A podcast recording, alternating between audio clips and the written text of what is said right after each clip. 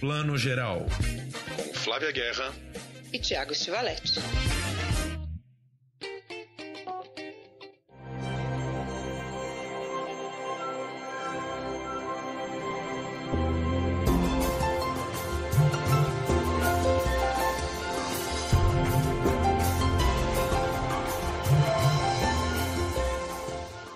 Bom dia, boa tarde, boa noite para você que está escutando o Plano Geral, seu podcast de cinema, séries, streaming, tudo que a gente vê nas telas pequenas e grandes. Edição 109, não esqueçam de seguir a gente no Instagram, arroba Plano Geral, podcast. Seguir a gente também nas nossas colunas, nos nossos textos de Wall Splash. Hoje a gente vai ter daqui a pouquinho entrevista com duas diretoras de um dos filmes brasileiros mais importantes do ano. O filme se chama Transe. A gente vai falar com Carolina Jabor e Anne Pinheiro Guimarães, diretora desse filme que nos remonta a quatro anos atrás, na primeira eleição do Bolsonaro, né, quando o Bolsonaro entrou em 2018, fazendo uma ponte muito, muito interessante com o momento que a gente está vivendo agora. E, claro, já estamos em momento de Mostra de São Paulo e Festival do Rio, então vamos comentar um pouquinho essas duas programações. Eu estive no último sábado na coletiva de abertura da mostra, onde foi anunciada a programação. A gente vai falar um pouquinho do Rio que já está rolando e da mostra que começa de 20 de outubro a 2 de novembro, né? Aí acontecendo na sua 46 edição. Chamo agora de Fortaleza, direto de Fortaleza, Ceará, minha amiga Flávia Guerra. Oi, Flavinha. Bom dia, boa tarde, boa noite, Tiago. Eu tô adorando que a gente tá tipo correspondente pelo mundo, né? Nossa correspondente em Fortaleza. Semana passada era nosso correspondente em Miami. Estamos chiquérrimos. É isso. Eu, eu, eu ando cobrindo uns festivais diferentes de você, né? Eu cubro o Festival de St. Louis no Missouri, Festival do Milho. Tem alguns festivais que não são bem de cinema, mas eu tô aí pelo mundo também. Festival do Milho é maravilhoso. Eu quero esse aí. Eu adoro um rancho da pamonha. Hoje eu vou contar para vocês as principais novidades do mundo do milho. É um, um podcast de cinema, streaming e milho. Olha, Olha, gente, que faz sucesso esse aí, viu? Desculpa. Vamos falar sério, você tá aí no Cine Ceará, festival tradicionalíssimo aí que rola há vários anos em Fortaleza, Ceará. Camila Pitanga, uma das homenageadas, você conversou com ela e o papo não podia deixar de ser outro. Falamos muito de política, é isso, Flavinha? É isso mesmo, Tiago. O festival aqui do Ceará é um que eu gosto muito. Fazia um tempinho que eu não vinha porque ele sempre coincidia com outros importantes, como está acontecendo, aliás. Mas esse ano eu consegui vir, 32 edição, é um dos festivais que tem uma competição mais é, plural do Brasil, né? Assim como o de Gramado, tem uma competição latino-americana e uma competição brasileira. E a Camila, como você falou, recebeu um prêmio super importante. E eu acho muito bacana do festival, que é dirigido pelo Volney, né? Um, um profissional que a gente adora, que além de diretor do, do, né, do festival, também é diretor de cinema. E ela foi homenageada com o troféu Eusélio Oliveira.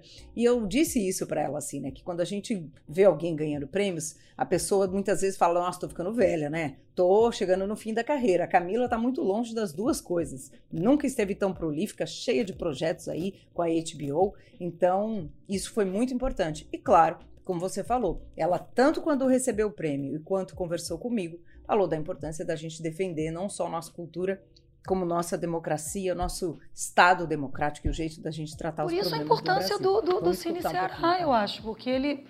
A gente teve uma época, eu não vou saber dizer o ano, mas assim, uma década, onde tinha uma quantidade de festivais de cinema no Brasil, né? Claro, nos últimos anos o desmonte da cultura brasileira, né? dos, dos instrumentos de fomento à cultura brasileira como um todo, assim, é, é abissal, é abissal.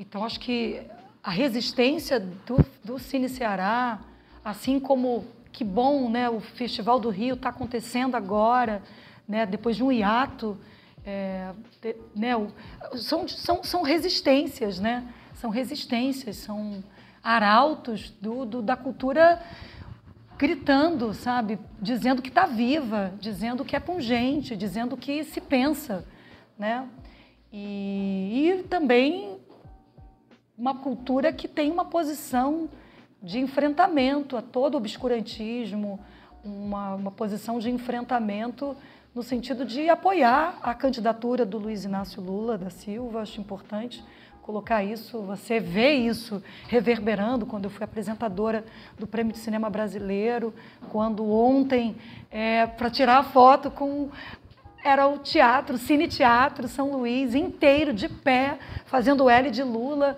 É quando eu fiz a minha peça, que eu tive a honra de, de reestrear em Recife, naquele Teatro Santa Maria, todas as galerias é, entoando olê, olê, olá, lulá, com amor, com paixão, com devoção, sabe? Porque entende que a gente está falando de um projeto de país que precisa ser. É, que a gente não pode abrir mão de um Brasil democrático, de um Brasil antirracista, de um Brasil que, em, que convive com a diferença, né? E que vai se, vai se re, repactuar. Tá aí então a nossa querida Camila Pitanga, né? Como uma das muitas artistas aí se posicionando nesse momento de eleição, né? Nesse momento em que a esquerda está tão apreensiva com a força que o Bolsonaro mostrou no primeiro turno, né? Acho que está todo mundo, como diz o meme, né? Eu até citei na entrevista com a Carolina Jabor, né? Como é que é? Estamos com Lula, estamos com C na mão, né? Tá todo mundo com C na mão, porque foi uma vitória um pouco apertada, né? Então, até o dia 30 a gente vai viver nessa lenta agonia, mas é muito bacana sempre ver é, o quanto ela está cada dia mais articulada, Camila, né? Falando muito bem, acho. Muito, e se colocando muito, ela até brincou comigo assim. Eu nunca eu não tinha falado até agora tão veementemente. Aí eu comentei isso com ela, Camila. A gente está aqui num festival de cinema, eu e você, Thiago, estamos aqui num podcast de cinema, mas se a gente não falar agora e não defender principalmente a cultura, quando a gente vai falar? Acho que esse é o momento, né, da gente pensar e repensar o nosso Brasil. Esse é um podcast de cinema, mas a gente defende, antes de qualquer outra coisa, a nossa política cultural, porque a gente defende a nossa cultura. A gente quer ver nossos filmes, nossas séries, né? Nosso Brasil avançando aí.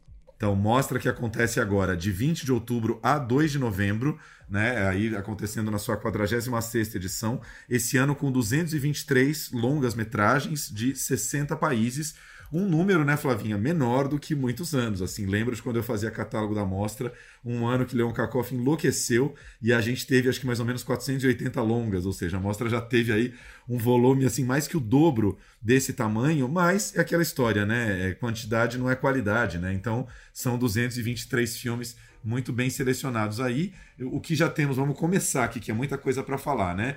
Ficamos aí muito felizes de ver que a abertura no dia 19, na quarta-feira, na Cinemateca Brasileira, vai ser com a Palma de Ouro em Cannes, Triângulo da Tristeza, do sueco Ruben Östlund, né? O Ruben que já tinha ganhado a primeira palma dele com The Square, a arte da discórdia, ganhou de novo esse ano.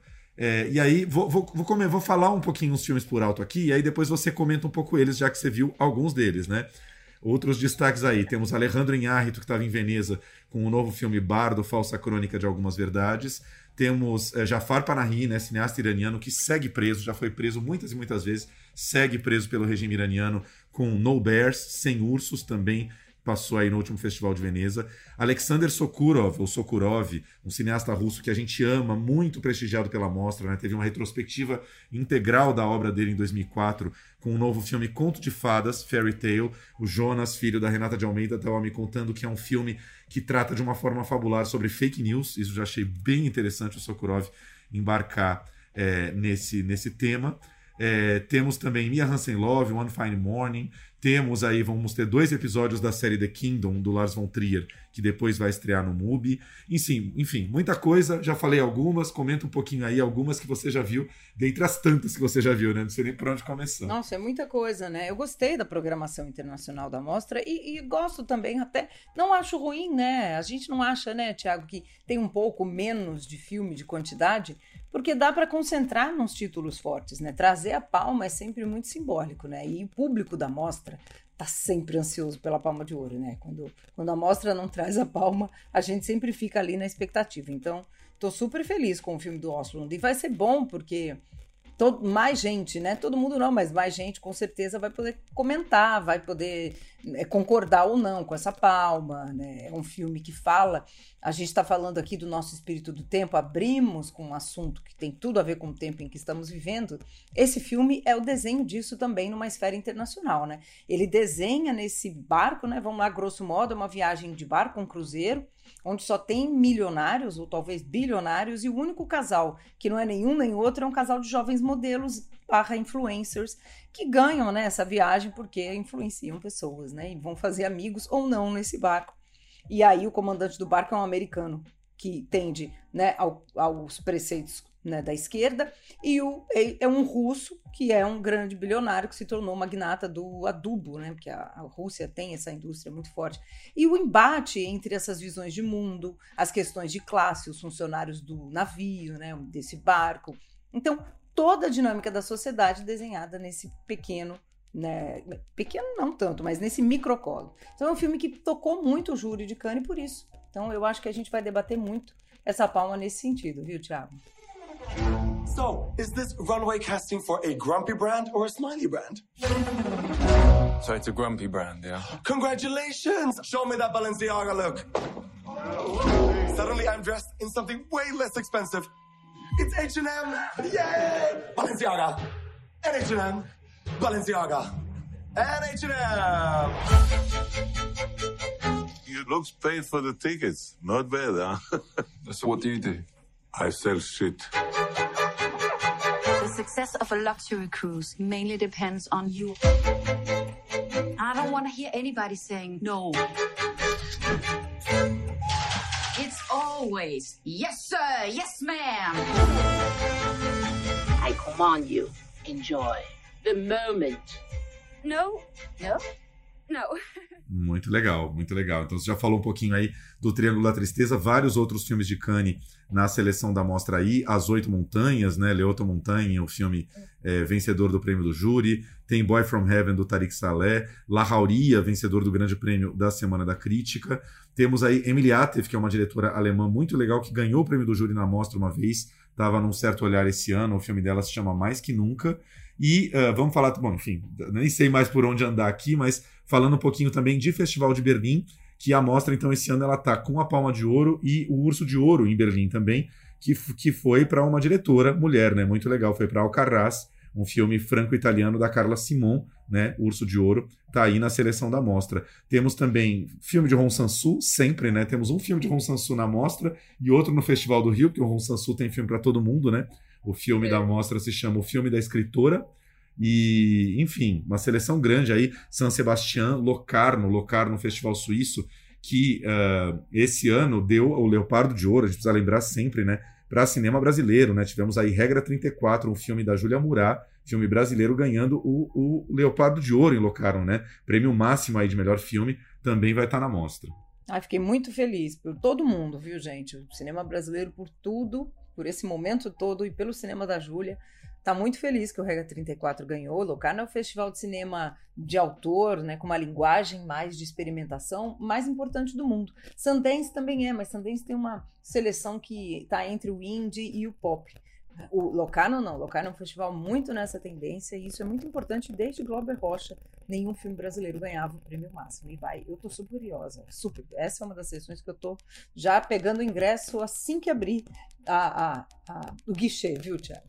Com certeza. Vamos dar só uma pausinha aqui na, na, na, no comentário da programação para ouvir, então, Renata de Almeida, diretora da mostra, que falou na coletiva, ela até brincou, vocês vão ver aqui ela brincando sobre a dificuldade de fazer a mostra, que esse ano foi um pouquinho maior, porque a mostra esse ano é, não teve Lei Rouanet, que é o, o maior apoio que a mostra recebe. Então, enfim, foi, foi criado aí os patronos da mostra para tentar juntar aí um orçamento para que a mostra uh, fosse feita. Enfim, a Renata explicou um pouquinho das dificuldades desse ano. Vamos ouvir. Ah, eu não vou falar que ah, foi um ano muito difícil, porque todo ano eu falo e o próximo é pior. Em julho, a gente teve a certeza de que não poderia usar a Lei Rouanet. Antes disso, era, era porque tinha, teve uma instrução normativa que impossibilitou, pedia contrapartidas que para a gente era impossível de fazer, como um curso de 40 horas para mil pessoas presencial, uh, que essas pessoas fossem da rede pública, uh, uh, provar que 10% do público era gratuito e oferecer transporte. Aí são coisas meio difíceis, né? Não dá para bater na casa de alguém, algemar e fazer ele assistir um filme, né? Então, a gente ter certeza, é, então, acho, por causa de uma insegurança jurídica, a gente resolveu mesmo tirar o projeto da Lei Rouanet, isso foi em julho, e a gente abriu um, um a gente, eh, eu vou contar essa história, né? Eu comentei com uma amiga, que era a Suzana, que é uma produtora de cinema, não sei se ela está aqui, e ela falou: não, deixa, deixa. Eu falei, eu tô pensando no programa. Ela se reuniu com algumas pessoas do setor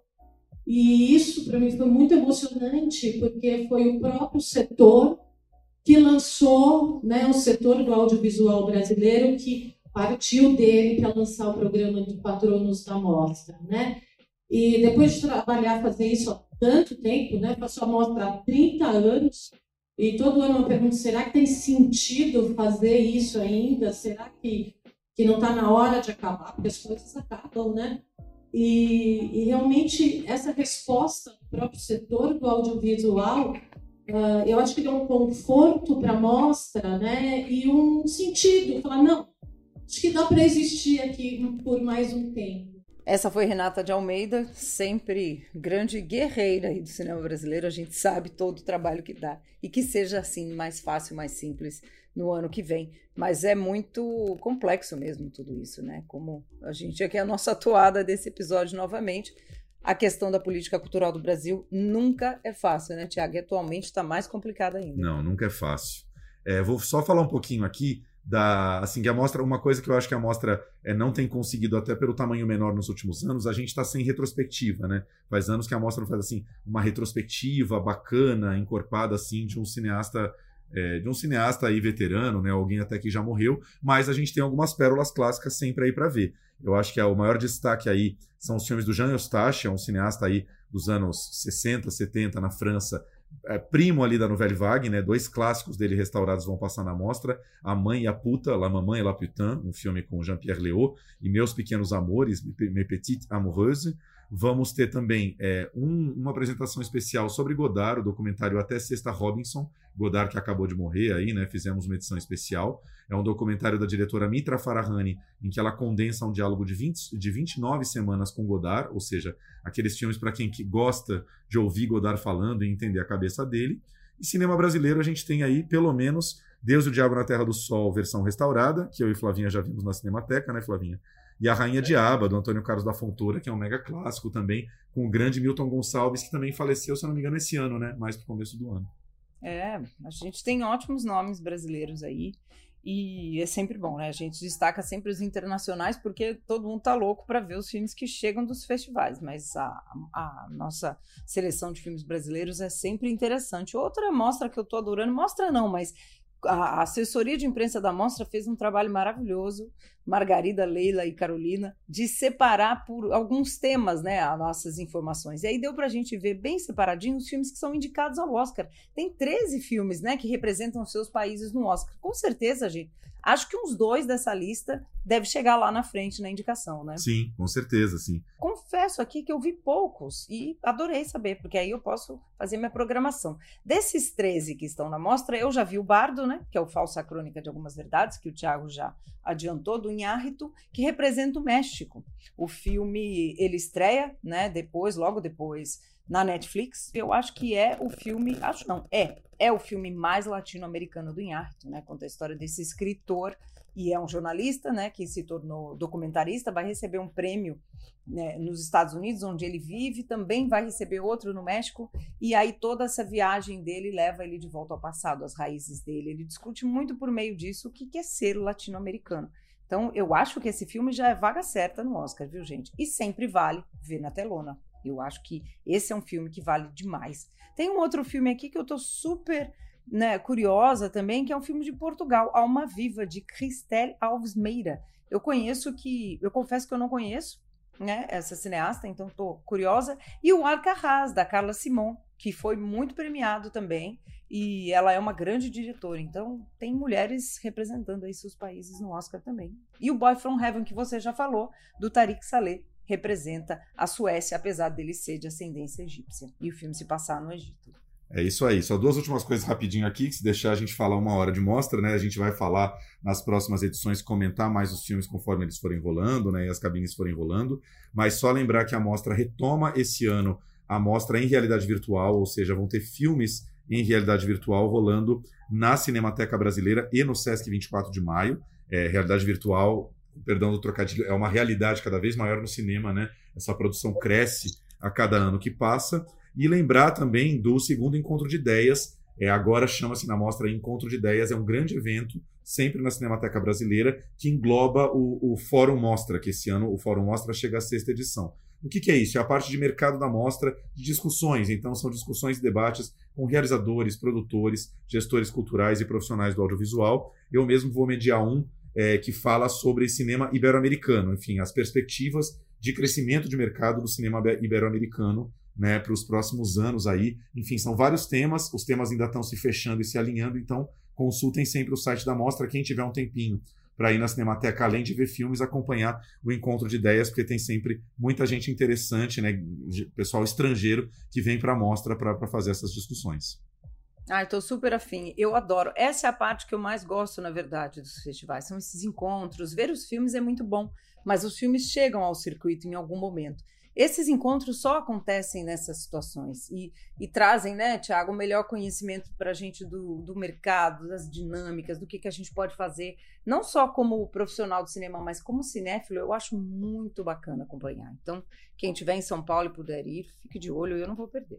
É isso aí, gente. Fica então a nossa dica aí para em breve, Mostra Internacional de Cinema, 46ª edição, começando a partir do dia 20, citando rapidamente aqui as salas que vão passar, mais ou menos aquele circuito que a gente conhece, algumas mais, outro menos, menos, mas temos aí Espaço Itaú Augusta, sala 1, Frecaneca, sala 1 e 2, temos a Cinemateca Brasileira, duas salas, Cine Marquise, que é o antigo Cine Arte, enfim, a sala ali do Conjunto Nacional que todo mundo conhece, as duas salas rolando, Sala Globoplay 1 e 2, Reserva Cultural, Cine Sesc, IMS. Esse ano temos também o MIS, como sempre, mas temos também Cine Clube Cortina, olha que legal, vai ter programação da mostra lá, e Cine Sátiros Biju na Praça Roosevelt. Fora aquele circuito gratuito que a gente conhece, incluindo o Vão Livre do MASP, que sempre faz uh, sessões gratuitas muito legais. Pacotes de ingressos, vários preços, né? A gente tem desde um pacotezinho aí de 20 ingressos que custa 250 reais, até o, o pacote permanente integral para todos os dias e qualquer horário a 600 reais. Lembrando que, por exemplo, assinantes Folha já tem desconto para assinantes Folha. Esse pacote já sai de 600 por 510. Mas é um pacotão, enfim, né, para aquele cinéfilo que se joga e vai ver mais de 20 filmes. Né? Vamos falar um pouquinho de Festival do Rio, que já está rolando. Eu acho que, enfim, para falar de Festival do Rio, que esse ano é muito louco, né? Assim, vou até comentar isso aqui anos que eu trabalhei na mostra e a gente, sempre teve um pouco aquela briga dos filmes, né? Quem vai levar filme tal, não pode repetir filme gringo, a gente competia tal. Aí você vê como o mundo dá voltas, né? Vem uma pandemia e vem esse bolsonarismo horroroso que arrasa a cultura. Aí, de repente, claro, né? Sempre foi aquela, aquela, aquela guerra amistosa. Mas esse ano, assim, eu, eu senti pura felicidade de ver o Rio voltando forte é, com o patrocínio da Shell, o Rio que passou aí um perrengue por 2020 2021 fez edições muito enxutas, muito pequenas, muito encolhidas, né? Desde antes da pandemia não voltava com uma edição tão forte e esse ano voltou, né, Flavinha? Tá, tá bonito e tá com uma seleção muito grande, muito robusta. Ai, tá lindo, né? É isso mesmo. A gente, o que a gente tem que se unir mesmo na paixão pelo cinema e quem produz cinema e quem consome. A gente está todo mundo ligado. E a seleção tá linda também, né, Tiago? Não só a Premier Brasil, que é, né, eu acho que é uma menina dos olhos do festival. O Festival do Rio, assim como a mostra, é, é, um, é um mundo. Mas a, eu acho bonito como a Premier Brasil ganhou importância, porque é simbólico para a gente também. E tem coisa boa aí dos festivais internacionais também, né? Os dois dividiram bem o que vão trazer, né? Vamos começar pela Premier Brasil, porque acho que é sempre a menina dos olhos do festival, né? A seleção que eles fazem acaba sendo uma seleção até mais longa do que os festivais de Gramado e Brasília, porque são 11 longas de ficção que competem aí pelo Troféu Redentor, né? É uma competição aí de longas de ficção, tem todas as outras também, né? Tem documentário, tem Mostra Novos Rumos tal, mas essa acaba sendo um pouco o filé mignon. A gente, são 11 filmes, a gente já comentou aqui o Regra 34 da Júlia Murat e o Transe, que vocês vão ver a entrevista logo mais. Mas temos também Bem-vinda Violeta do Fernando Fraia, um diretor aqui de São Paulo que a gente adora, né? Da comédia La Vingança. Bocaina de Ana Flávia Cavalcante, atriz, amiga de Flavinha. E Felipe Barbosa, também amicíssimo nosso, né? Carioquíssimo também aí, mais uma vez na Premiere. Carvão de Carolina Markovic estava em Sundance, não é isso? Estava em Toronto. Parece que foi super bem recebido lá em Toronto. Viu? Ah, e Toronto agora, né? Eu achando que tinha sido Sundance começo do ano. Foi agora, quem, agora. Quem estava em Sundance foi Martium. Então, foi, é uma safra boa para nós, viu? E Fogarel, da Flávia Neves, não foi Sundance? Fogarel foi Rotterdam, se eu não me engano. Rotterdam, Berlim foi mais começo do ano ali. Mato Seco em Chamas, do Adirley Queiroz e Joana Pimenta, eu lembro que estava em Berlim também, né? Paloma, de Marcelo Gomes, filme mais recente agora, é, Paterno, de Marcelo Lordelo, Perlinks, do Ale Abreu, que imagino que seja uma animação, né? Ale Abreu, aí, diretor do Garoto Cósmico, que foi pro Oscar e tudo.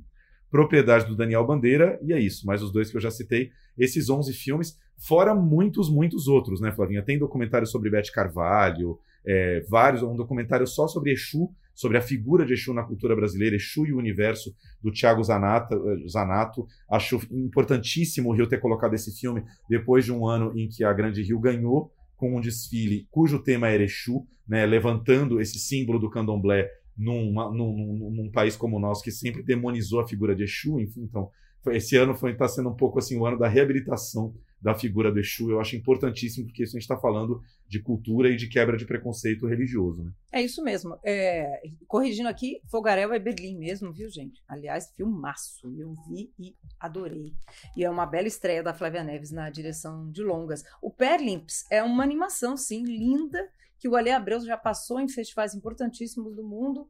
Tem produção da Laís Bodansky, do Luiz Bolognese também, ali pela pela produtora deles e vai chegar lindo aqui. Gostei de ver a animação colocada aí dentro né, dessa seleção. E como você falou, essa questão da figura de Exu, ela é importante para a gente entender a questão sociocultural do Brasil, né? Para além dessa questão religiosa, é, que a gente tenha né, mais entendimento dos símbolos que formam a nossa cultura tão miscigenada, né? Então, é isso que a gente também defende aqui, né? As várias visões de Brasil, os vários Brasis, né, Tiago? Olha, eu vou falar uma coisa bem claro para você, para quem vai ouvir. Eu não me importo do que as pessoas vão achar, mas o ocidental é muito ignorante.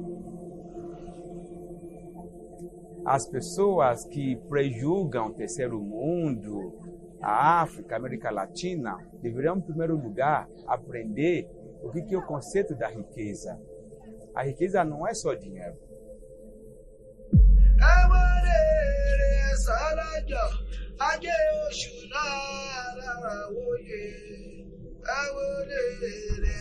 Lọ́jọ́ O que eu gosto muito do Rio é que, por exemplo, é um festival que não tem o mínimo preconceito com as comédias brasileiras e passa mesmo. Então a gente tem, por exemplo, A Bestalhados 2, do Marcos Jorge e do Marcelo Bota.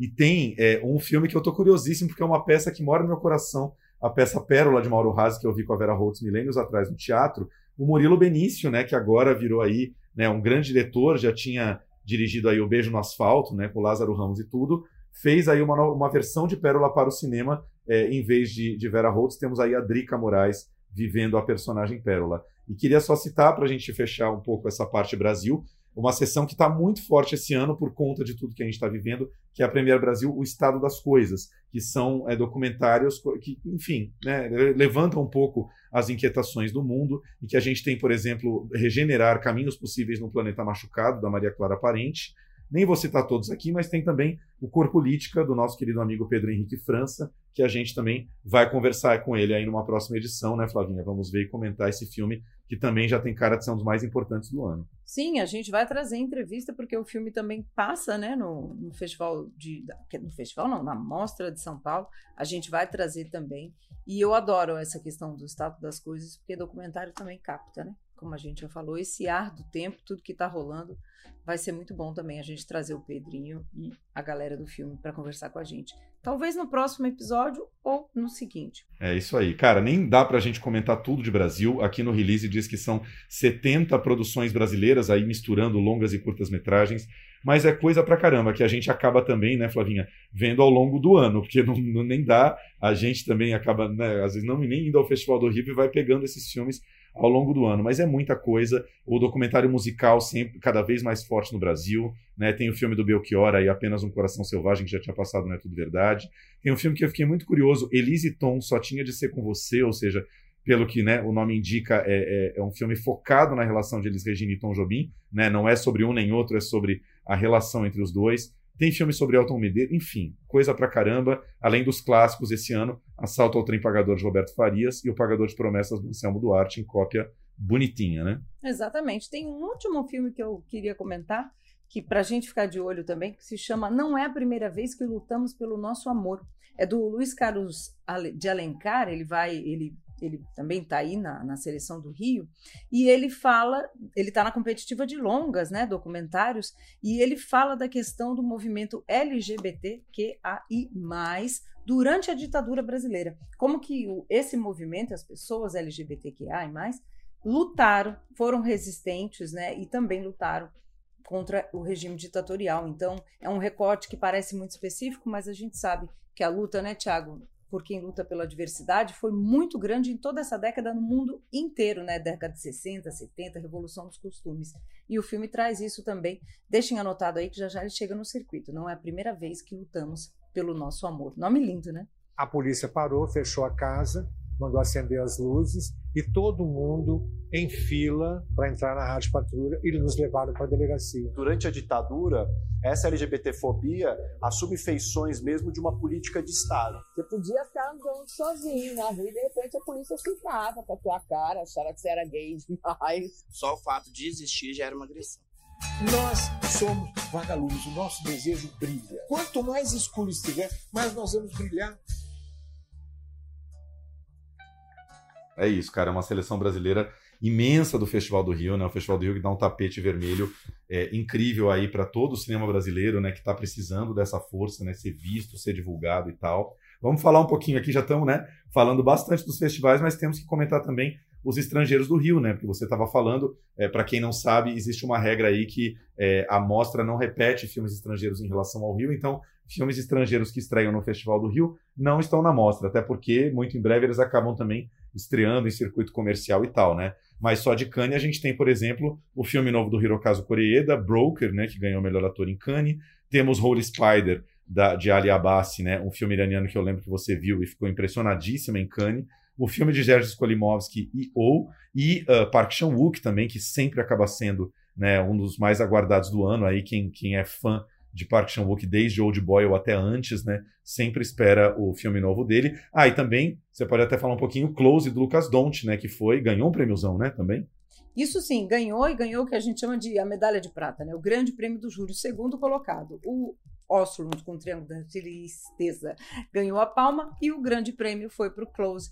Eu amei o, o, Close, eu acho que é um filme lindo. Eu teria dado, já falei a minha palma para eles, porque é um filme mais intimista. Lucas Dont, super jovem, chegando na competição. E esse filme me pegou muito. Esse ano, apesar de estarmos num ano tão político, a micropolítica, a política dos relacionamentos tem me pegado mais e me emocionado, me feito chorar. Tô assim esse ano. Então, esse filme é um filme lindíssimo. É, e já já espero que chegue no circuito todo, viu?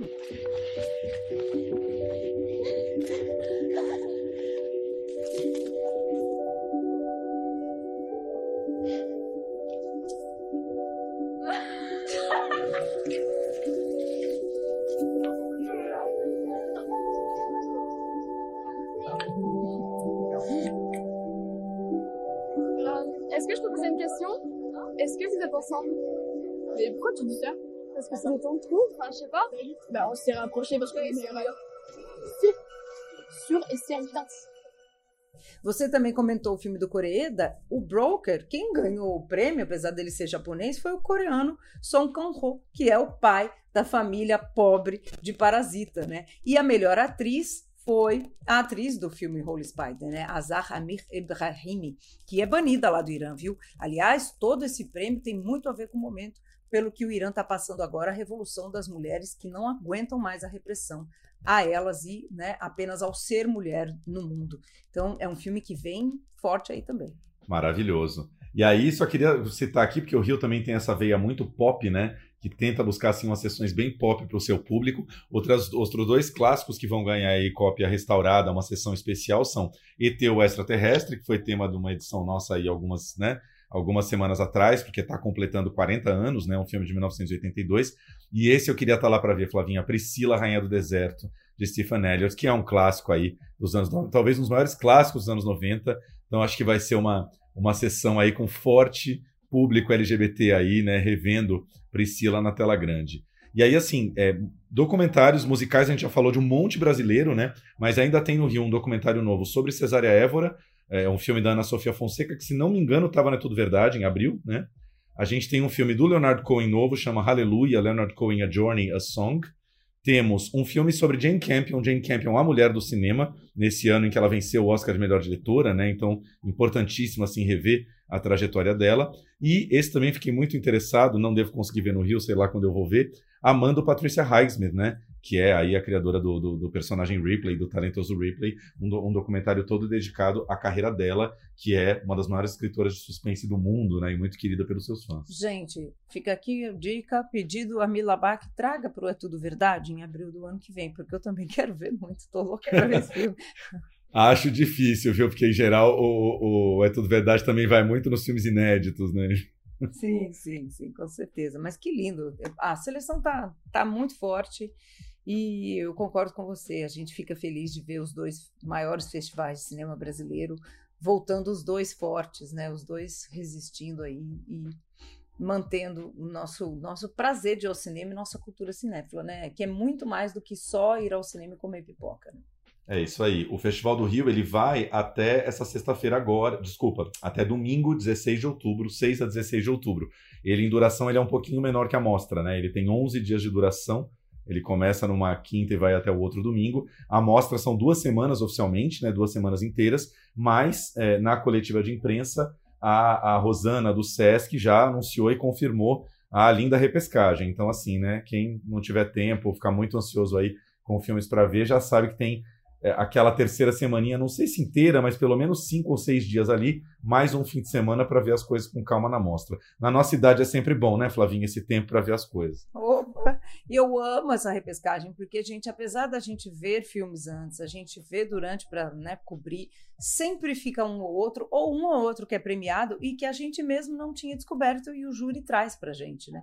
Então, eu amo a repescagem, acho ela essencial. E principalmente a quem é de São Paulo, quem não estava em São Paulo né, na semana, pode ir lá no CineSesc conferir. É isso aí.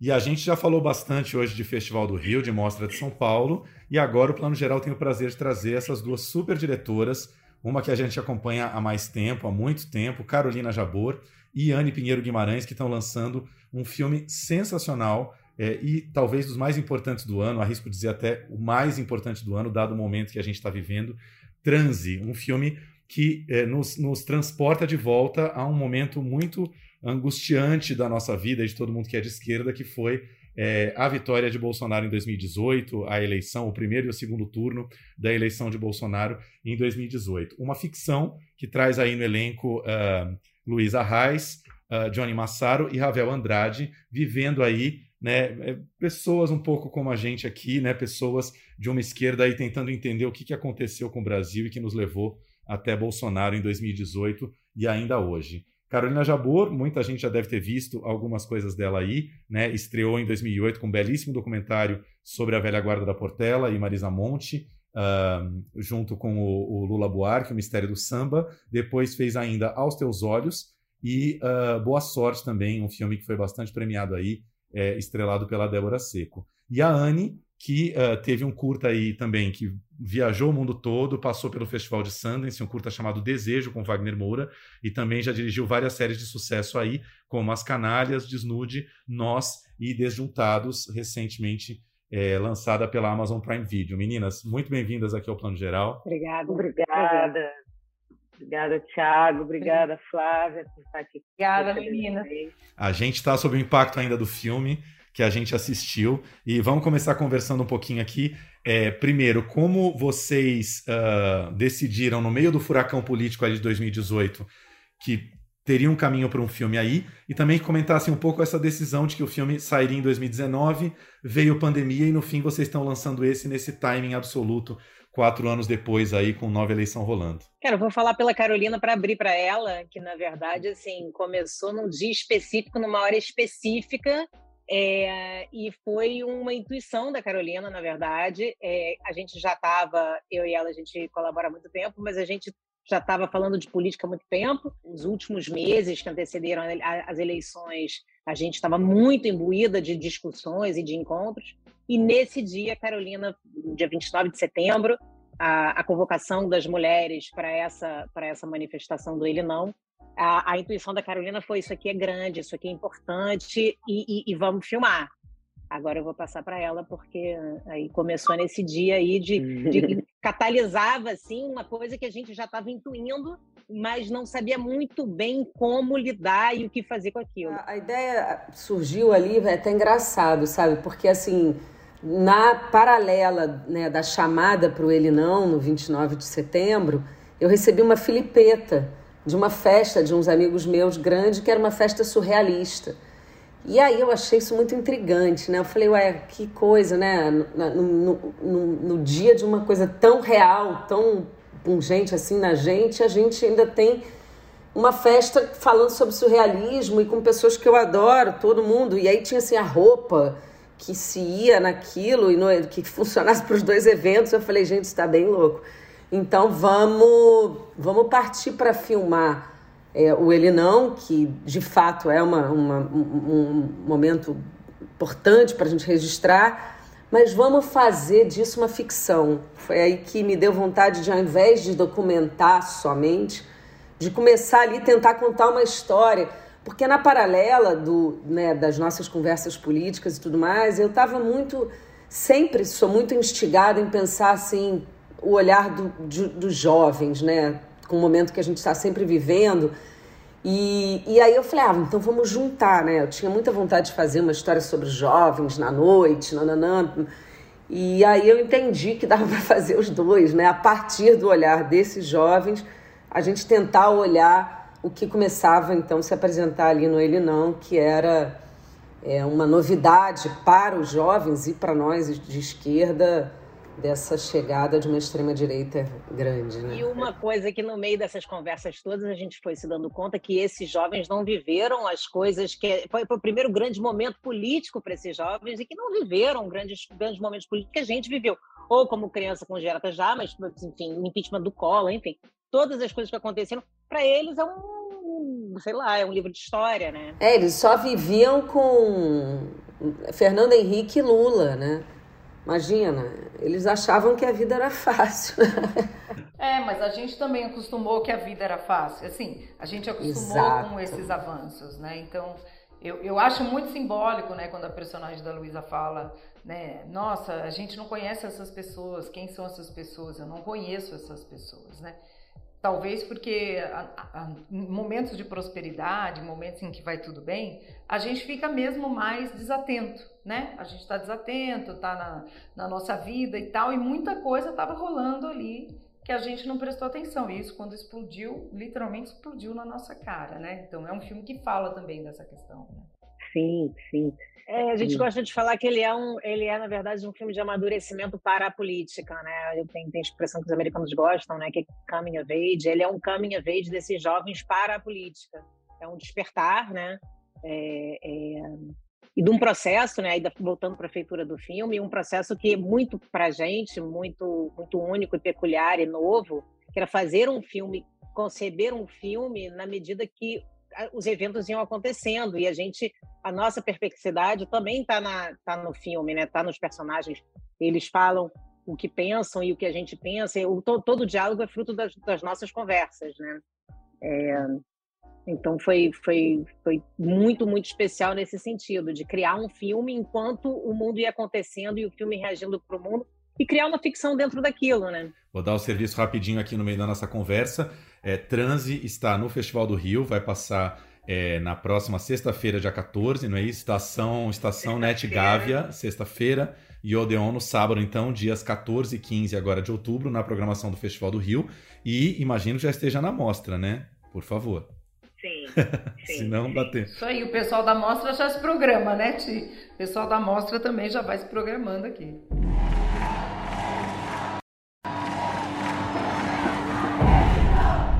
Manifestação feminina. Um negócio que era a maioria das mulheres, as mães, as professoras, as meninas de todas as idades. Todas mais ou menos. Acho que não tinham muitas mulheres negras, por exemplo.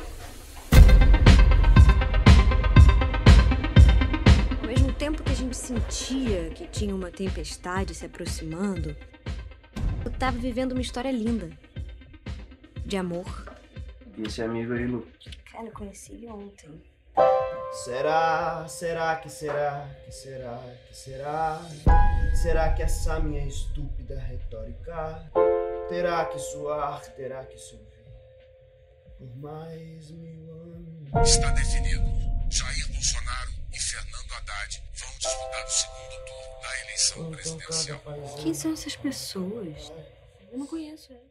Queria fazer duas perguntas. Queria que vocês uh, comentassem um pouco. Eu acho que o filme tem já esse olhar muito generoso que a gente foi abrindo ao longo dos quatro anos de começar a ten tentar entender esse eleitor do Bolsonaro, né? Tem esse personagem que é, é um primo ali, né? Um amigo da personagem da Luísa Reis que foi criado com ela e que ela fala, a gente não é uma pessoa, né? Mas por que que ele, tanta gente está votando em Bolsonaro? E que vocês comentassem também um pouquinho. É, imagino assim que é um filme que o tema que vocês trouxeram foi uh, impactando a equipe inteira, né? Quer dizer, estavam todo mundo, vocês, diretores, equipe, figurinista contra, contra a regra, todo mundo impactado com, com esse movimento dessa eleição e com a vitória do Bolsonaro. Se vocês comentassem um pouco as duas coisas. A gente, então, como a Anne estava dizendo, né, é, foi realmente um processo muito único que, que a gente nunca tinha feito, nunca tinha vivido, que foi a partir dos acontecimentos a gente ir roteirizando, né? Então a gente se reunia, debatia e chegava né, nas decisões de escaleta até né, chegar nas cenas e, por, e, e, aí os atores entrarem em cena já com a ideia da cena ali, mas ao mesmo tempo criando os diálogos. Bom, mas aí, em relação ao João, que é o personagem que o Matheus Macena faz, é, a gente sempre falava que ia fazer um bolsominion, um bolsominion, um bolsominion, né? E aí um dia a gente entendeu, até uma, a partir de uma conversa com o João Moreira Salles, que nos recebeu para conversar um pouco sobre esse formato ficção, documentário, né? E ele falou: vocês não deveriam ir para o Bolsominion típico, clássico, né? E a gente ficou com isso na cabeça e aí, portanto, fomos atrás desse, né, de um Brasil mais profundo para essa é, furar essa bolha um pouco da Luísa, né? Então, é, da personagem da Luísa e do Ravel e do Johnny, né? E acho que foi uma escolha realmente é, acertada, no sentido de que a gente foi fazendo o filme e ao longo do filme a gente foi entendendo que a gente estava fazendo uma reflexão sobre nós mesmos, sobre a nossa bolha. Então, assim, não é, é foi muito é, instintivo todo o roteiro desse filme, assim, sabe? A gente foi deixando acontecer, né? E complementando um pouco essa história desse personagem é, do João, é que, na verdade, é, chamar de maldade, mas assim, o, o, o, lado oposto, ele não é só feito de pessoas ruins, né? É esse lado que a gente a gente está tentando entender e, e, eu tento entender até hoje, assim, como é que pode, como é que pode defender certas coisas, como é que, pois na verdade é, é, é tentar trazer para junto do filme, trazer para perto do filme uma reflexão sobre como é que esse, esse o lado de lá, enfim, 2018, estava conseguindo cooptar tanta gente. É. E parece que consegue ainda. Né? É. E, e aí, em relação à, à, segunda pergunta do Tiago, a gente estava numa situação também, de novo, única, que era uma equipe mínima. É, a gente trabalhou com, assim, uma, o set maior que a gente teve tinha 14 pessoas, né? Assim, quando era um grande evento, tinha 14, 15 pessoas. E, e foi lindo a colaboração de todo mundo da equipe, todo mundo participou. Eu me lembro que na cena da laje, quando a gente já lá na frente, foi das últimas coisas que a gente filmou em São João de Meriti. E lá na cena da laje, eu me lembro que a gente discutindo o que, que seria o teor da conversa, o, o, o foquista estava dando ideia de, de, de, texto, sabe? Ideia de diálogo. Então, assim, e, eu, e a gente achando aquilo lindo, natural, assim. E, e, foi incrível, porque eu me lembro que eu saí desse set e fui para um outro set que eu estava produzindo e era um filme tradicional, grande, né? Que eu estava produzindo na Conspiração, que era o Louca, da Cláudia Jovan. E era um set de 100 pessoas. E eu olhava para aquele setzinho que eu tinha acabado de participar ali e o assistente de câmera dando ideia para diálogo. Depois encontrei com aquela, aquele set gigante, né? Com seis caminhões de luz. E eu falei, gente, a gente tem que repensar mesmo a forma de fazer cinema hoje, sabe? Então, assim, voltando assim, tava uma equipe toda contaminada, por aquele assunto, porque a gente estava vivendo aquilo, né? E é preciso dizer que, na verdade, esse, é um, esse filme, ao contrário dos outros filmes que a gente já fez, é, é, fruto de um esforço colaborativo, intensamente colaborativo, de todos que estão ali. Tanto é que a gente assina um filme D e temos todos os nossos nomes, porque foi, de fato, um filme colaborativo. E, é. e, e o filme só aconteceu porque todas as pessoas que estão no filme, fizeram o filme, que estão no filme, quiseram muito fazer o filme. Claro. É, é, eu acho que é um filme que é, como disse a Carol, uma nova forma de pensar também, talvez, o Brasil, né? Nesse, nesse exercício de escuta, de colaboração, né? Da gente olhar mais para o outro. Né? A gente está aqui quatro anos depois, né? muita coisa aconteceu e esse filme não acabou, né? Eu, eu teve, acho que o Thiago também teve essa sensação, né? Queria perguntar para vocês o seguinte: como é que vocês estão hoje? Assim, estamos na esperança de Lula aí? Ou está como aquele meme que todo mundo postou que é estou com o Lula, estou com o C na mão, né? Tá todo mundo tenso. A gente vai ficar tenso para sempre, né? Porque o traumatizado é fica tenso para sempre, né? É, é, agora, você perguntou uma coisa antes sobre o que, que é, como é que é lançar esse filme agora, né? Como é a hora certa de lançar esse filme e como quando a gente terminou, a gente não só não era hora, quando finalmente a gente terminou o filme, não era a hora certa de, de, de lançar, veio a pandemia, então nem se, né, essa questão nem se colocava. A gente voltou para o filme que a gente tinha montado e a gente, a gente repensou o filme, a gente remontou o filme, repensou o filme, e a gente trouxe uma perspectiva histórica, assim, de um, de um pensamento da Luísa com o distanciamento do tempo sobre, sobre a ingenuidade, né, sobre o que, que ela o que, que ela aprendeu, o que, que né, um olhar para trás, assim, que eu acho que é interessante hoje para a gente, no momento que a gente está vivendo, também fazer. É, todos nós fizemos esse exercício, né, de, de cair na realidade, né? E, e, tem uma coisa tão bonita, gente, que eu acho do filme, que é a solução do personagem do Ravel, que ele encontra, que é a música, e que, sei lá, para mim, nesses quatro anos foi muito importante a música para tentar né, entrar numa outra sintonia. E é um personagem tão interessante, porque sei lá quantas frases ele tem, são pouquíssimas, né? Ele canta o tempo todo e é. E assim, fiquei muito feliz de vocês darem esse papel, porque o Ravel é um menino que está aí há muito tempo, já fez televisão, fez cinema, tava aí pedindo um certo protagonismo e acho o personagem dele muito, muito legal. Assim. Graças a ele, o filme também é um musical. Sim. Não, o Ravel é um galã, né? O Ravel é talvez das pessoas mais queridas que eu conheci nos últimos anos, assim. E um grande ator e uma pessoa extraordinária, realmente. É, a gente foi. Cara, é, é lindo o processo desse filme de feitura, sabe? Porque as coisas foram se apresentando e eu se apresentando. Eu nem me lembro como é que a gente chegou na questão da música. Eu acho que muito pela experiência da Luísa, que ela tinha tido um show com o Jorge Salma, que eles tinham umas DRs musicais. E naturalmente também o Caetano estava muito dentro da nossa vida o tempo todo, né? É, porque teve uma hora que a gente falou, gente, dá vontade, a gente começou a lembrar dos filmes que nos inspiravam naquele momento, filmes políticos. E aí vem o Godard, né? Avança para cima da gente com Lachinoise e tudo mais. E, e aí, naturalmente, nos remete àquele momento, e aí a gente volta para Caetano, Godard. As músicas de Caetano, cara, a gente está na, a gente tá na mesma situação que ele estava nos anos 60. Que loucura, que loucura, assim, né? Como, é. como como a resistência, como, como o trabalho não acaba, o homem está aí com 80 anos e, e a gente está aqui, né? Então, Caetano tomou um espaço assim para gente, principalmente nas letras das músicas que a gente escolheu né, para o filme, é, é, que elas falam muito também sobre hoje, né? É, a história é cíclica, né? É, isso, isso eu confesso a vocês que isso talvez seja a maior aflição que eu tenho, porque é, eu achei que a gente estaria mais tranquilo nesses, depois desses quatro anos, né? Porque realmente a gente enfrentou um Brasil muito duro, né? Foi, foi um deserto para atravessar. E, e, e, eu conto com que, que a gente entenda e que o final desse ano de 2022 não seja igual ao final do nosso filme. E porque é, a gente tem que levar em conta que o Brasil piorou, né?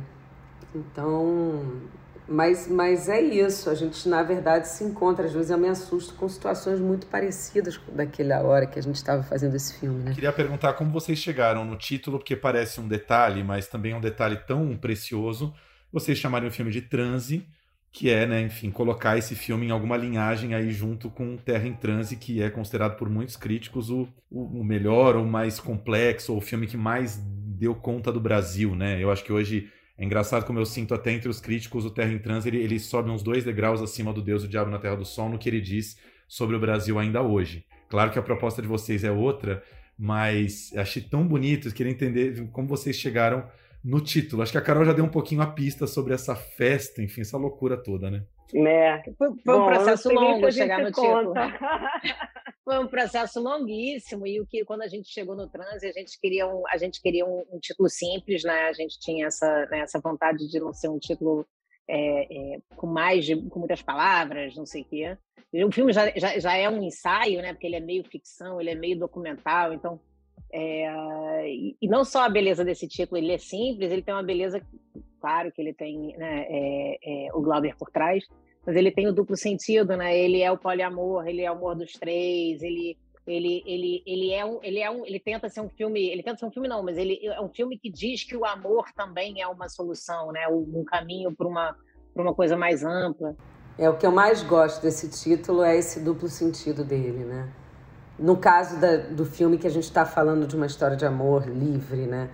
Junto com o transe dessa dessa época, assim. Então é um é título- quase é um título- imperativo né é um agarrem-se né é, É. enfim Transe. então é, é também pode ser também um chamado né Aliás, Carolina, só um comentário rápido. Eu estava no Circo Voador no dia que vocês filmaram, esbarrei no Johnny Massaro. Falei, o que, que você tá fazendo aí? Ele, tô trabalhando, tô filmando e não falou mais nada. Gente, esse dia. Para você ver um exemplo desse dia, tá? Isso foi logo no início das filmagens. A gente falou, caramba! É, a gente falou, caramba, vai ter então um evento no circo. Ah, vamos participar. Ah, então o personagem do Johnny vai subir no palco. Aí você fala, como, né? Aí ligo eu para Roberta Martinelli. Aí, porra, aí você fala, aí a Roberta, bom, então no intervalo o Johnny sobe. Então, assim, tudo aquilo muito improvisado, com duas câmeras, eu, a Anne, o Daniel e um outro câmera, e só, né? E dois técnicos de som. Foi incrível. Aí o Fred Coelho escreveu aquele texto, né? O Agarrem seus, seus amigos. Né? Mas uma coisa assim, tudo na correria e no improviso e de forma muito apaixonante, assim. A gente estava muito emocionado com tudo. Aquele dia foi interessante. o título mesmo. daquele show foi lindo né tinha tinha um, um Foi o Johnny que, inclusive, falou: vamos filmar lá. Foi ele que falou. Começou aí. a sugestão dele ele falou "Vamos Ótima sugestão, porque coisa." é lindo, é lindo. É lindo, né? É, puxa, que. Foi, gente, muito legal. Meninas, eu, eu queria perguntar para vocês uma, uma, uma relação com o do diálogo do filme com essa juventude, né? Eu- é, tem- é algo que é muito simbólico, importante no filme e no Brasil. É esse país partido que a gente está. E eu sinto que a juventude, né, que pensa, que tem uma visão de mundo e outra, também está muito distante. Não, não só nós mais velhos e a juventude, enfim. Porque eu convivo com gente na minha própria família que pensa muito como os que são evangélicos, que vem uma lógica toda. E, e a gente chegou na conclusão junto, conversando, porque a gente ainda tenta, de que a gente está em jogo, visões de mundo estão em jogo, sabe? Com o jeito que a gente concebe o que é família, o que é sociedade, o que é a economia ideal, como o Estado deve agir. Não é Lula ou Bolsonaro, sabe? São visões de mundo, né? Então eu queria que vocês comentassem como é que vocês pensam de mostrar esse filme para os dois, para quem tem as duas visões. Como é que vocês também estão pensando, sabe, a carreira desse filme? Porque eu queria muito passar para todo mundo, sabe? Queria começar com uma citação que a gente, na época, a gente né, leu, estudou muito e tal, não sei o quê. Você sabe que Steve Bannon, quando ele começou né, essa cruzada dele, que, que, que bate aqui também, né, a influência que ele tem ideológica, ele fala isso aqui não é uma guerra, não é uma guerra política que a gente quer, a gente quer uma guerra cultural. Então, quando a gente tem esse assunto, tudo, tudo que você descreveu aí, na verdade, é uma guerra, a visão de mundo é uma guerra cultural, não, não se trata de política. Então, quando você tem um, um, um, os resultados das eleições que a gente teve agora no primeiro turno, depois de quatro anos, depois de tudo que aconteceu que a gente não precisa nem listar, e as pessoas continuam votando para ele, é porque é uma guerra cultural. Não, os fatos não falam nada. A mesma coisa acontece nos Estados Unidos com o Trump. Segundo, né, os resultados deles mostram que é uma guerra cultural, uma visão de mundo diferente. Então, é, é, é por É. isso que é muito desesperador. Como é que a gente, como é que a gente, todo mundo fala assim, ah, vamos fazer autocrítica, mas como é que a gente né, estende a mão e fala assim, vem cá, vamos, vamos tentar conversar, porque existe também do lado de lá uma indisponibilidade para a conversa, né? É, é, e visão de mundo é, perfeito, engloba é tudo, engloba tudo, engloba o jeito né, de você, né, tudo, tudo, o jeito de você pensar a família, o jeito de você pensar a vida do outro, inclusive, principalmente a repressão à vida do outro, né? Eles levantam a, a, bandeira da liberdade, quando na verdade todo o discurso por trás é repressor. E, e em relação ao lançamento, Flávia, é, a gente ainda está engateando nisso. Na verdade, a gente partiu para mostrar no Festival do Rio e na mostra, assim, né? E, e na sequência a gente está assim, a gente está dividido entre esperar para ver se a gente apresenta para algum streaming, se a gente lança no cinema ou se a gente joga no YouTube. Então é a gente está no auge dessa discussão, assim, né? A gente teve a experiência agora do Fernando Groenstein com um filme super é, intimista e ao mesmo tempo falando de um contexto é, né, político como o nosso e você vê né, um alcance bonito no YouTube. Então a gente está conversando sobre isso agora. A Ana Luísa hoje já puxou esse assunto comigo profundamente. E agora, e agora? Então estamos ainda é, pensando como fazer. Então eu acho que a gente vai. Depende muito dessa primeira projeção também, eu acho, na mostra, na, no festival, para a gente ter uma, um impulso, né? É. A gente está indo para a reta final, mas queria comentar duas coisas. Eu acho a sua filmografia tão curta até agora, mas tão diversificada e ao mesmo tempo coerente, porque o Aos Teus Olhos é um filme que, de alguma maneira muito lateral, dialoga com isso, porque é um filme que fala sobre a loucura do WhatsApp, né? É, para quem não viu o filme, eu vou contar um pouquinho. O Daniel de Oliveira faz um professor de natação que é acusado de assédio sexual aos seus alunos menores de idade. E tudo começa por uma grande neurose do WhatsApp, que é o que, de alguma maneira, a gente vive no mundo político. E eu queria que você falasse um pouquinho, comentasse rapidamente, porque o timing também é esse, né? Acabou de estrear na última é. sexta-feira, dia 7, o Eleita, que é uma série de comédia estrelada pela Clarice Falcão na Amazon Prime Video, em que a Clarice faz uma menina jovem, tal, meio youtuber, meio influencer, que meio que acidentalmente, por acidente, é eleita governadora do estado do Rio de Janeiro, mas numa chave comédia, né? Então, como é que foi você fazer esse outro trabalho? Também é. político, mas rindo, né? É, é estranhíssimo, né? Mas é, é, eu acho assim, tentando pegar um pouco, analisar, né, por esse início que você diz ali no Aos Teus Olhos, eu acho que tem uma, uma coisa que me mexe, que me movimenta, é a questão do contexto que a gente está está vivendo sempre, né? E, e questionando, refletindo um pouco sobre a realidade, a vida que a gente tem, o mundo contemporâneo hoje, né? Aí, então, ali no Aos Teus Olhos havia já uma investigação dessa coisa das mídias sociais, que para mim é uma coisa assustadora, né? Grupos de mãe, pais, né? Podendo destruir a carreira de uma pessoa. E agora esses dois projetos políticos, né? Cada um de um jeito. É, não é nada muito pensado, mas acaba que eles são primos, assim. É, formatos absolutamente diferentes, assim e, e nesse sentido, eu acho que eu me dou a liberdade de ser pop o suficiente para poder fazer um filme mais experimental ou fazer uma série né, é, de comédia com linguagem de, tele, de, de série, né? E é um exercício porque a gente fica né, experimentando também, não deixa de ser uma experimentação também, né? Você fazer uma coisa tão grande, com uma linguagem muito diferente, de uma coisa tão pequena. Mas eles são primos, assim, né? Na verdade, havia ali junto do núcleo da Clarice, do Célio, e no, no núcleo Anne e Luísa, uma pulsão muito parecida, que é de querer falar sobre aquele momento político que a gente estava vivendo. Eles acontecem muito na paralela. O Eleita foi escrito em 2018 e 2019, enquanto a gente desenvolvia o transe. Então, naturalmente, eu acho que foi isso. Eu acho que o contexto se impôs. E eu acabei fazendo duas coisas e que estão sendo lançadas na mesma semana.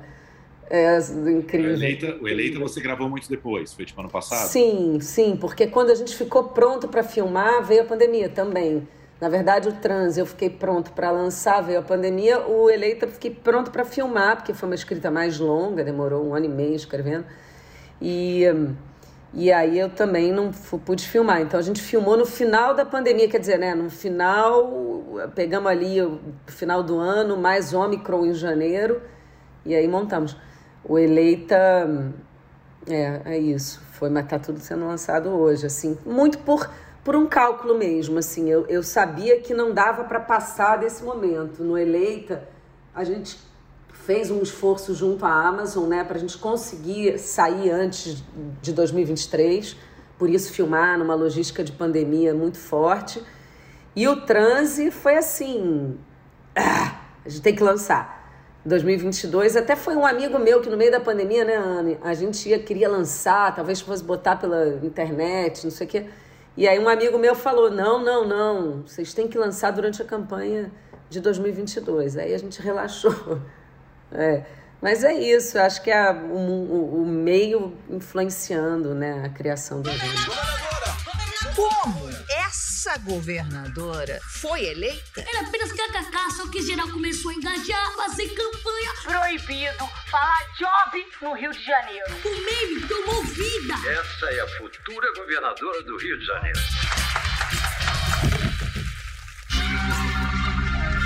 E o resto é stories. Esse é o renunciar. Mas eu não sei nem como você foi eleita. Era uma piada. Você ultrapassou o limite do humor. O que faz uma governadora? Tô falando sério, gente. O que, que faz uma governadora?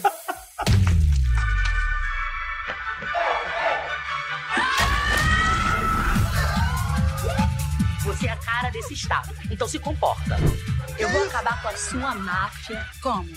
Fazendo dancinha do TikTok?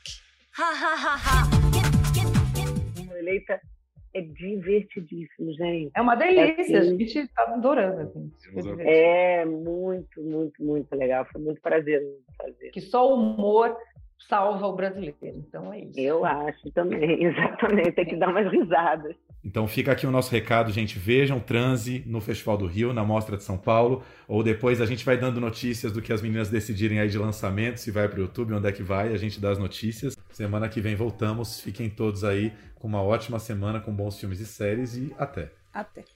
Eu achava que a gente vivia numa bolha, mas ouvindo vocês, eu acho que a gente vive num jardim suspenso da Babilônia, que na real tá suspenso da realidade. E como é que você tá? Tudo lindo, né? Dentro do possível. Ele quase ganhou, né? Ele pode ganhar, né? Não, tomara, né? Tomara. Olha em volta, né? Alguém precisa dar jeito nisso aqui. Se ele ganhar, ele vai governar pros ricos, pode ter certeza. Então por que, que vocês acham que tem tanto pobre votando nele? Você já sabe quem que você vai votar?